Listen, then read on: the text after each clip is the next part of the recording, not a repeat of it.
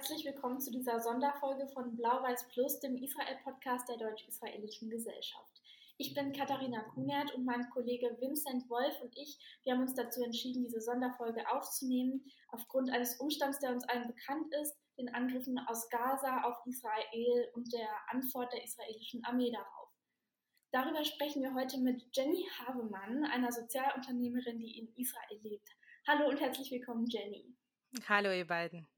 Wie hast du die letzten Tage erlebt? Ja, die letzten Tage, das fing ja an am äh, Montag, letzten Montag. Ähm, da fingen ja die Raketen auf äh, Jerusalem an äh, zu schießen. Und das hat natürlich bei mir schon ähm, Erinnerungen geweckt. Wir haben ja damals 2014 in Jerusalem gelebt und ähm, wurden dann äh, von den Raketen tatsächlich überrascht, weil ich glaube, vor 2014 sind die Raketen gar nicht Richtung Jerusalem geschossen worden. Also es war ja, es wurde ja jahrelang natürlich ne, auf, aus Gaza ja ähm, nach Israel geschossen, aber es war ja hauptsächlich im Süden von Israel. Auch Tel Aviv war nicht so wirklich Ziel, beziehungsweise so weit sind sie gar nicht gekommen. Und Jerusalem ist nochmal eine ganz andere Richtung. Das heißt, ähm, das, äh, das gab es, glaube ich, damals bisher noch nicht. Und wir sind damals eben ähm, ständig in den Bunker gelaufen. Wir hatten kein Bunkerzimmer äh, damals, sondern halt im Keller, äh, sind dann mit unserem großen Sohn, damals zwei, eben ständig äh, mit den, allen Nachbarn aus dem Haus in den Keller gelaufen und haben uns dort im Bunkerzimmer äh, versteckt. Und ähm, das war schon ähm, auch damals sehr traumatisierend. Das war nicht das erste Mal, wo wir Raketen, äh, wir haben 2012 ja auch schon bei dem Gazakrieg Raketen erlebt. Ähm, aber das war tatsächlich unerwartet mit Jerusalem. Und am Montag hat das natürlich die, kamen dann die ganzen Erinnerungen hoch. Ähm, 2019, falls ihr euch erinnert, gab es ja auch ein paar Raketen auf Tel Aviv, aber das war jetzt nicht so, also es war nicht so schlimm. Äh, es waren irgendwie ein, zwei und ähm, da ist auch nicht nichts runtergekommen. Ähm, ja, und Dienstag äh, wirklich komplett äh, überrascht. Also ich saß echt in einem Business-Meeting abends ähm, und ähm, plötzlich ging die Sirene los. Ich so, äh, Moment, was, was ist los hier?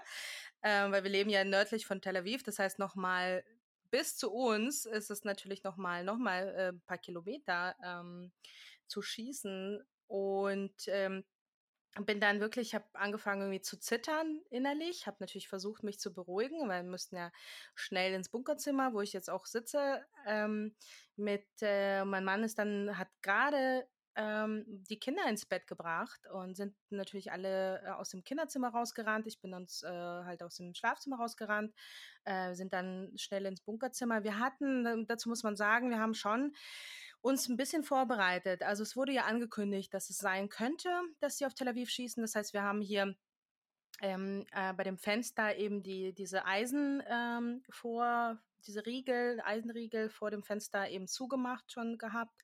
Das heißt, wir mussten eigentlich nur noch ähm, die Tür verriegeln und ähm, ja, und die Kinder waren, also seitdem hatten wir ja mehrere Tage halt die Sirenen, haben am äh, Schabbat und auch danach ähm, die am Himmel gesehen, die, wie sie auf Tel Aviv liegen. Also wir haben wirklich von unserem Balkon beziehungsweise hier vom Spielplatz äh, gesehen, wie die ganzen äh, Raketen von Iron Dome äh, abgeschossen äh, wurden. Das war auch schon ziemlich äh, freaky und ja, die Kinder sind seitdem ähm, relativ traumatisiert. Und, ähm, wie, erklärt man, wie erklärt man kleinen Kindern, deine Kinder sind ja noch relativ klein, was da gerade passiert? Wie erklärst du denen das? Äh, gute Frage. Also es ist ja nicht nur wir, äh, wir erklären denen, ähm, dass es eben ja, also es, ich kann euch mal ganz kurz äh, äh kurze Unterhaltung äh, sagen zwischen den Kindern. Also es war dann so, äh, die ganz kleine, die ist ja zwei, die hat sich an mich gedrückt und meinte nur Angst, Angst. Und jedes Mal, wenn wir halt im, im Bunker saßen, beziehungsweise jedes Mal, wenn sie jetzt das Wort Sirene hört, sagt sie Sirene, Angst. Ähm, also die versteht schon die Connection.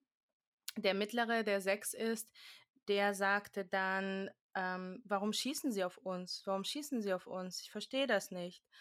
Und dann sagte der Große, der Neuen ist, er sagte, weil die Juden töten wollen. Also das war die Unterhaltung halt zwischen den Kindern so.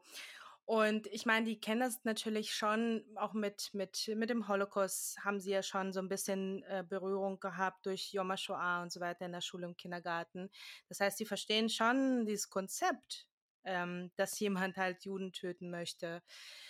Und der Mittlere versteht das, glaube ich, immer noch nicht so ganz. Ähm, er ist aber der, der am, am meisten traumatisiert ist. Ähm, der seitdem schläft er eigentlich nicht so wirklich gut, äh, wacht ständig nachts auf, kommt zu uns, äh, sagt, ich habe Angst ähm, oder schläft ganz irgendwie im Bunkerzimmer ein. Also es, er hat auch geweint zwischendurch, auch wenn keine Raketen geflogen sind.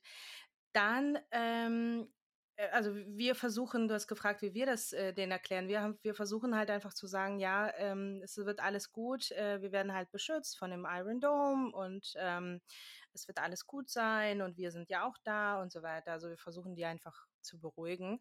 Und es gibt aber noch zusätzlich, kommen ähm, in den ganzen WhatsApp-Gruppen äh, vom Kindergarten und von der Schule kommen die ganzen ja, Erklärvideos. Also es gab ein Video von einer äh, von einer Soldatin, ähm, die dann versucht hat, zu erklären, wie erklärt man das den Kindern. Ähm, dann gab es äh, so, so einen Zeichentrickfilm, da hieß sozusagen der Iron Dome äh, Tilly, weil Till heißt ja auf, ähm, auf Hebräisch Rakete. Und dann hat er sozusagen von sich aus erzählt, er sagte, hallo, ich bin der Tilly und äh, ich beschütze euch und so. Also so ein bisschen ähm, halt für Kinder so ein bisschen gemacht und sagte, ja, und wenn die Raketen geschossen werden, dann komme ich und beschütze euch und so. Und dann wird das, wird das halt gezeigt und ähm, und ich bin für euch da, bis es Frieden gibt, bin ich für euch da. So. Ähm, und ähm, ja, die Kinder, ich meine, die Kinder kennen das ja von die Sirenen von Yom HaShoah und Yom HaZikaron so ein bisschen. Das sind ein bisschen andere Sirenen, aber halt ähnliche. Und glaubst du dir selbst, wenn du sagst, ich, wir werden beschützt vom Iron Dome, oder glaubst du, dass ihr in Gefahr seid? Ah also ich muss sagen, dass ähm, ich relativ ähm, ruhig geblieben bin jetzt all die Tage. Also ich kann mich schon in so extrem stressigen äh, Situationen ähm, relativ gut zusammenreißen. Mir hat es tatsächlich sehr weh getan, halt zu sehen, dass sie Kinder äh, sehr belastet hat. Ähm, ja, aber äh, es, äh, ob ich glaube, dass, dass wir tatsächlich beschützt werden. Also ich glaube schon. Deswegen hat mich zum Beispiel, haben mich die Raketen ähm, vielleicht eher weniger, haben mir eher weniger Sorgen gemacht als mehr die Ausschreitungen in Israel. Da habe ich mir tatsächlich mehr Sorgen gemacht. Ähm, da kommen wir vielleicht noch, äh, noch dazu. Aber ähm, ich, ich vertraue schon, äh, ich vertraue schon der, der IDF, dass, dass sie und dem Iron Dome. Natürlich kann immer mal was passieren, ähm, aber ja. Genau, weil du das Thema gerade schon ansprichst, es gab jetzt auch Ausschreitungen in mehreren israelischen Städten und auch sehr hässliche Szenen zwischen verschiedenen Bevölkerungsteilen. Wie kann man das im Prinzip auch Kindern erklären, die ja dann in Israel selber aufwachsen? Und gibt es dann ein Gefühl von Gefahr, das einen dann selber berührt und also ich verstehe, genau, wenn die aus Gaza schießen, gibt es den Iron Dome, aber ich bei Ausschreitungen vor Ort, die spontan auch vielleicht ausbrechen, wie kann ich sowas vermitteln und was für ein Gefühl gibt es dann auch den Kindern? Bei den Kindern ähm, kann ich ehrlich gesagt sch schlecht sagen. Also ich habe ähm, ich hab eine Freundin aus Lod, mit der ich auch die ganze Zeit hin und her geschrieben habe. Die hat tatsächlich gesagt, dass sie ähm, Angst haben, überhaupt aus dem Haus zu gehen. Also mit den, sie hat, glaube ich, zwei kind, kleine Kinder. Ähm, und ähm, da weiß ich ehrlich gesagt nicht, wie sie die beruhigt, weil die, die lebt ja tatsächlich in einer Stadt, wo sie eben zusammenleben ne, mit den arabischen Israelis. Äh, bei uns gibt es jetzt äh, in Ranana äh, keine arabischen Israelis. Es gibt natürlich viele, die hier arbeiten. Ne? Ähm, da hat man natürlich Berührungspunkte. Wir haben, ähm, also wir haben auch zum Beispiel mit einem Freund, ähm, einen arabischen Israeli, der in Jaffa lebt, der mit meinem Mann zusammen im Hightech gearbeitet hat. Mit dem haben wir auch ein bisschen hin und her geschrieben und ähm, haben ihm halt ähm, Grüße geschickt und gesagt, äh, so, wir hoffen, dass es bald vorbei ist und dass wir uns wieder sehen können und ähm, dass die ganze Geschichte irgendwie ein Ende findet. Und er meinte, ja, kommt mich gerne besuchen, sobald es ihr bereit seid. Ihr seid natürlich herzlich willkommen. ähm, wie man es den Kindern erklärt, ich weiß es nicht. Ich glaube, ehrlich gesagt, ihr, ihr wisst es ja wahrscheinlich auch, Israel ist ja so optimistisch und pragmatisch, dass, ähm, dass ich glaube, dass sich das zumindest bei den meisten äh, jüdischen und arabischen Israelis ähm, sich irgendwie wieder, wieder beruhigt und äh, weil wir arbeiten ja zusammen, wir haben täglich, also im Alltag, ähm, ob jetzt im Krankenhaus, beim Arzt, äh, im Supermarkt, sonst wo, immer halt miteinander zu tun. Also das, das wäre jetzt wirklich schwierig, überhaupt irgendwie zu leben, wenn man jetzt die ganze Zeit Angst hätte, dass der Gegenüber irgendwie einem was, was, äh, was Böses äh, tun will. Wie ist denn die aktuelle Lage? Also wie angespannt ist es jetzt besser im Vergleich zu letzter Woche oder ist es ein bestehendes Problem und wie kann das was überhaupt lösen? Also was, was ich mitbekomme aus den Städten, also jetzt Jerusalem und, und Lod, ähm, gibt es immer noch, immer noch Probleme. Ähm, die Polizei versucht dann natürlich ähm, hart durchzugreifen, was wiederum den Extremisten, also Islamisten in die Hände spielt, weil die sagen, guck mal, die bösen, die böse israelische Polizei oder Militär oder was auch immer, ähm, schaut mal, wie die mit uns umgehen und dann stachelt das sozusagen die, die weiter auf, ähm, da weiter auf die Straße zu gehen, mit denen ähm, ja wieder in Konflikte zu kommen. Ich weiß nicht, wie man das auflöst. Das ist, ähm, das ist die Frage aller Fragen. Hast du so eine Ausschreitung schon mit eigenen Augen gesehen in den letzten Tagen oder ist das was, was du in den Nachrichten beobachtest? Nee, ich habe es Gott sei Dank nicht mitbekommen. Also das ist, äh, das ist sogar die Leute, die jetzt tatsächlich ähm, in diesen Städten leben, wie gesagt, also zum Beispiel in Lord, die, die gehen einfach gar nicht auf die Straße. Also es gibt, äh, die haben irgendwie so eine, so eine Art, äh, was jetzt blöd klingt, äh, im deutschen Bürgerwehr. Also die haben einfach ähm, sich irgendwie ein paar Nachbarn zusammengetan und versuchen irgendwie mit der Polizei zusammen äh, auf der Straße zu sein, zu gucken, dass halt keine Eskalation kommt. Wie sieht es im israelischen Fernsehen gerade aus? Gibt es da gerade noch ein anderes Thema? Laufen Filme, laufen Serien oder ist es wirklich nur voll mit Raketenbildern? Ähm, naja, gut, wir, wir gucken ehrlich gesagt nicht so wahnsinnig viel. Also ab und zu mal ein bisschen, bisschen Nachrichten, aber ähm, gucken generell haben wir mit, mit drei Kindern nicht so viel und, und Vollzeitjob äh, nicht so viel Zeit zum Fernsehen gucken. Ähm, dazu gucken wir natürlich auch äh, viel irgendwie israelisch, äh, deutsches, Entschuldigung, Fernsehen. Ich habe jetzt in den letzten Tagen auch selber viele Interviews gegeben, also es war einfach so total crazy Alltag. Ähm, dann läuft ja noch Let's Dance, das muss auch noch geguckt werden. Also äh, man, man versucht sich auch noch irgendwie mit positiven Sachen ähm, ja, aufzuheitern. Aber es gibt durchaus Themen. Also ähm, ihr, ihr, wisst ja, dass, dass wir ja vor kurzem gewählt haben. Ähm, das Thema spielt natürlich durchaus eine Rolle. Ne? Also wie, was ist jetzt mit den ganzen Koalitionsverhandlungen und was wird jetzt passieren? Das heißt, der Alltag geht weiter und muss weitergehen oder gibt es aktuell gar keinen richtigen Alltag? Ja, Alltag. Also im Moment noch, noch nicht ganz. Ähm, also bis, bis gestern war es wirklich sehr, sehr leer. Äh, auch Schulen und Kindergärten waren ja zu.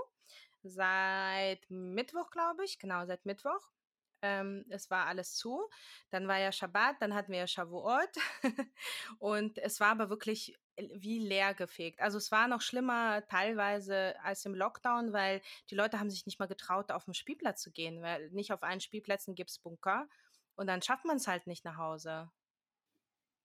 Wie kann man sich die Situation in äh, Bunkern vorstellen? Wie ist das? Ist man da mit seiner Familie allein? Also ich glaube, wir in Deutschland können uns das nicht so richtig vorstellen, wenn man mitten in der Nacht in einen Bunker muss. Was hat man da an? Geht man da im Schlafanzug schnell rein oder?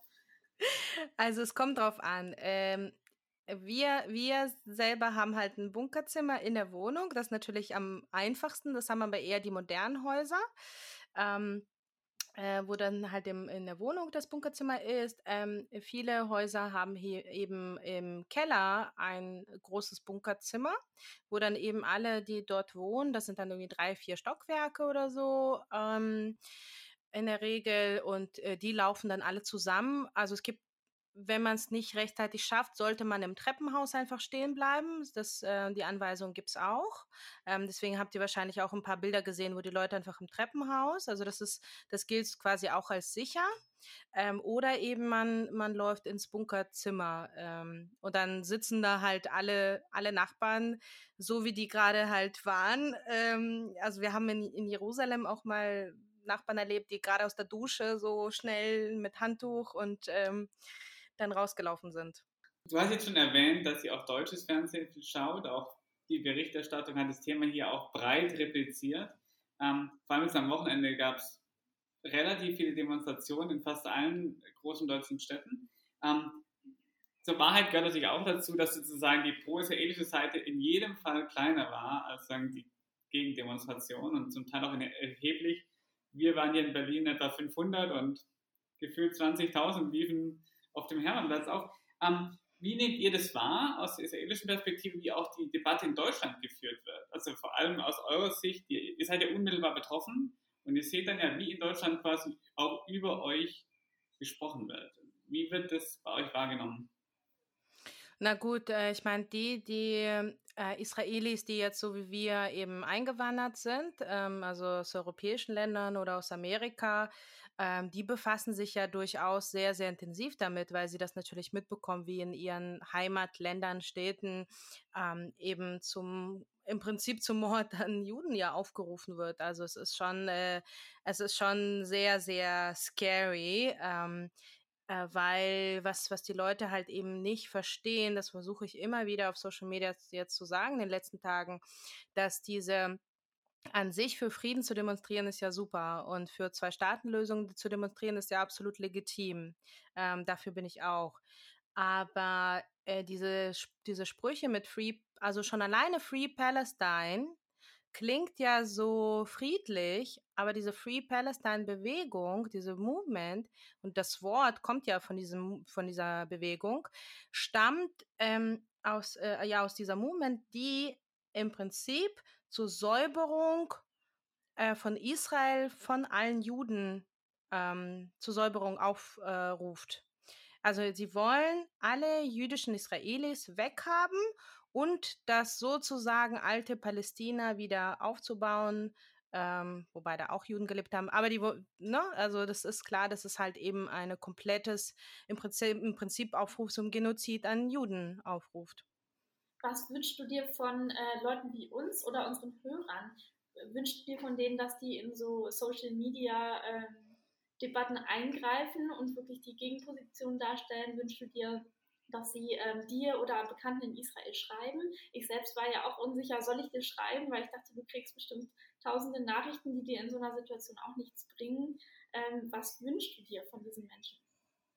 Also ehrlich gesagt haben mir ähm, auch äh, die vielen Nachrichten einfach von Leuten, die gesagt haben, so bleibt mal sicher, ich hoffe, euch geht's gut. Mhm. Einfach eine ganz kurze Nachricht haben äh, schon gut getan. Egal, ob das jetzt von, von Freundinnen, ähm, war oder einfach nur Followern. Ähm, das war schon schön zu sehen, dass, dass sich viele Leute eben äh, solidarisieren.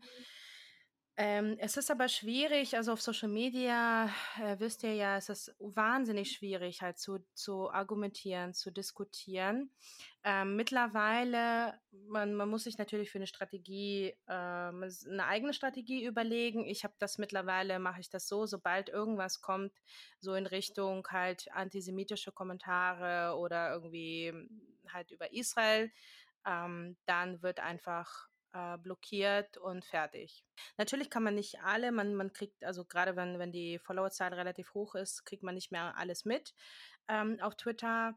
Ähm, deswegen ist das schwierig. Also ich, es ist eigentlich eine Zeitverschwendung, glaube ich, mittlerweile, ähm, sich da wirklich in jede Debatte, in jedes Kommentar reinzustürzen, weil das meistens wirklich nichts bringt. Ähm, aber was, was ich sehe jetzt, äh, jetzt die letzten vor allem Jahre, sehe ich, dass es durchaus bringt, eben einfach die eigene Position zu schildern. Fertig. Man kann ja natürlich in Diskussionen, wenn das sinnvolle Diskussionen sind, sich ähm, einlassen. Einfach erzählen, so sehe ich das, das ist meine, so, so lebe ich das, so erlebe ich das und, und fertig. Jetzt eine Frage vielleicht noch gerade dazu, weil du natürlich alle Facetten diese, diese Debatte mitbekommen. Und was wir am Wochenende auch gesehen haben, sind zum einen klar aktiv anti-israelischen und antisemitischen Aufmärsche, die zwar genau durchaus zahlreich waren, aber natürlich in der Breite der Bevölkerung wenig Unterstützung erfahren haben. Also ich glaube auch aufgrund ihres oft aggressiven Gestus und Habitus sind ja nicht anschlussfähig. Trotzdem gab es viele politische Statements, die dann auf Ausgleich im Prinzip sich fokussierten und beide Seiten zur Mäßigung aufriefen. Ist sowas dann nicht auch enttäuschend, also aus deiner Sicht, wenn du sagst, wir sitzen hier in einem Bunker, was ist denn hier eigentlich unsere Schuld? Also, und vielleicht das Gleiche auf Social Media bezogen. Das eine sind dann die klassischen Antisemiten, die sich da auch nicht, die nicht in den Berg halten. Und das andere sind dann die, die irgendwie Verständnis zeigen. Sind die nicht enttäuschender, sagen aus deiner Wahrnehmung? Ja, natürlich, klar, aber das ist, das ist genau dieser Antisemitismus aus der Mitte der Gesellschaft, wenn man das so sagen kann. Also, das ist natürlich ein harter Urteil, dass, dass die alle ähm, antisemitisch sind. Ähm, aber die bedienen ja im Endeffekt antisemitische ähm, Vorurteile und Narrative. Ich bekomme das leider auch auf Instagram so ein bisschen mit von, von auch von Leuten, die ich eigentlich für vernünftig und, und ähm, ja, ähm, klug halte, dass sie eben zum Beispiel auch eine Journalistin, ähm, eine palästinensische deutsche Journalistin, die jetzt auf Instagram, in den Instagram Stories, die absolut Horror-Stories teilt, wo das offensichtlich, also es ist, das ist entweder Fatah-Propaganda oder schon Hamas-Propaganda, ich weiß es nicht, was äh, das eine ist nicht besser als das andere. Ähm, so einseitig teilt und dann wird, wird sozusagen von, von, ich sag mal, die wir als normale, vernünftige Leute äh, ansehen, wie du sagst, ähm, das halt geteilt und gesagt, guck mal, das ist eine total ausgewogene äh, Berichterstattung, wo ich denke so, nein, das sind Fake News, das ist einfach nur falsch, das wird komplett falsch dargestellt, es fehlen Informationen, das wird so hingedreht, dass es, äh, dass es überhaupt kein, ähm, ja, kein Wahrheitsgehalt am Ende hat. Das ist wahnsinnig enttäuschend. Aber ich, ich glaube, das ist, ähm, das ist ja nichts Neues. Das haben wir ja, das haben wir ja überall. Ähm, das ist wahrscheinlich auch schwierig, diese Leute mitzunehmen. Du redest gerade von Einzelpersonen auf Social Media, aber sagst auch, du guckst ja deutsche Medien. Wie siehst du gerade die Berichterstattung der deutschen Medien? Ähm, Tagesschau oder deutsche Zeitungen online?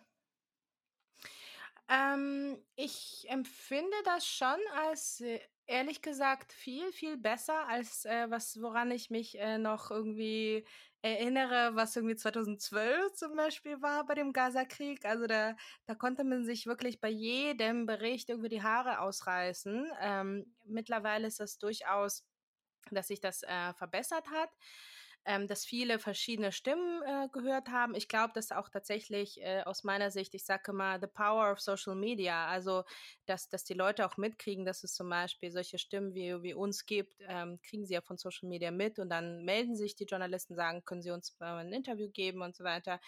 Mm also es äh, hilft schon wahnsinnig. Ähm, es gibt so ab und zu mal Berichte, die, die jetzt, äh, die ich irgendwie unter aller Sau finde, beziehungsweise nicht Berichte, sondern äh, Interviews. Also wenn, wenn äh, so eine, diese deutsche Professorin zum Beispiel beim ZDF ähm, interviewt wird, ähm, die in der Nähe von Ramallah irgendwie unterrichtet und die sich aber auf kritische Berichterstattung aus Haaretz sozusagen als Quelle nimmt, wo ich sage, ja, sorry, ähm, in Israel gibt es noch kritische Presse, in, äh, in der palästinensischen Autonomiebehörde gibt es überhaupt gar keine kritische Presse, auf die du dich beziehen könntest, ja, ähm, und das halt komplett ausgeklammert wird, dann ist das schon ziemlich problematisch, finde ich, vor allem für, von jemandem, der, der sich Professorin nennt. Ähm, aber im Großen und Ganzen finde ich, das ist, ist besser geworden, auf jeden Fall. Bedeutet das, du informierst dich gerade über den Konflikt, der so vor deiner Nase stattfindet, eher über deutsche Medien als über israelische Medien? Oder wie kannst du das sehen? genau. Ich gucke mir die deutschen Medien an. Was ist los eigentlich hier in Israel? Ähm, Jein, also ähm, ich meine, das, was, was hier passiert, äh, kriege ich ja am eigenen Leib ja quasi mit. Ähm, und äh, die israelischen, ja doch, natürlich lese ich auch sehr regelmäßig israelische Medien. Aber äh, für meine Arbeit und für, für mein Engagement auf Social Media natürlich wichtig zu gucken, was passiert da. Und also ich finde auch gerade die deutsch-israelische Bezie äh, Beziehung, sage ich schon, deutsch-israelische Gesellschaft hat äh, wahnsinnig tolle Social Media Posts gemacht, um ähm, auch so ein bisschen aufzuklären. Also es war wirklich top. Das hören wir natürlich gerne als deutsch-israelische Gesellschaft. Ähm, wie können wir uns denn die inner-israelische Debatte vorstellen? Oder wie sieht die eigentlich aus? Es gibt natürlich immer die deutsche Debatte, die natürlich aus einer genuin deutschen Sicht auf Israel schaut, mit allen Schwächen. Aber wie läuft denn aktuell die inner-israelische Debatte ab, auch was die ganzen Entwicklungen angeht? Ja, ich meine, es die läuft wie, wie halt ähm, mehr oder weniger immer läuft. Also natürlich ähm, verurteilen, egal ob das jetzt, äh, ich sag mal, eine rechte, mittlere, objektive oder linke Zeitung ist, äh, verurteilen natürlich alle den Raketenbeschuss und ähm, das, was die Hamas macht.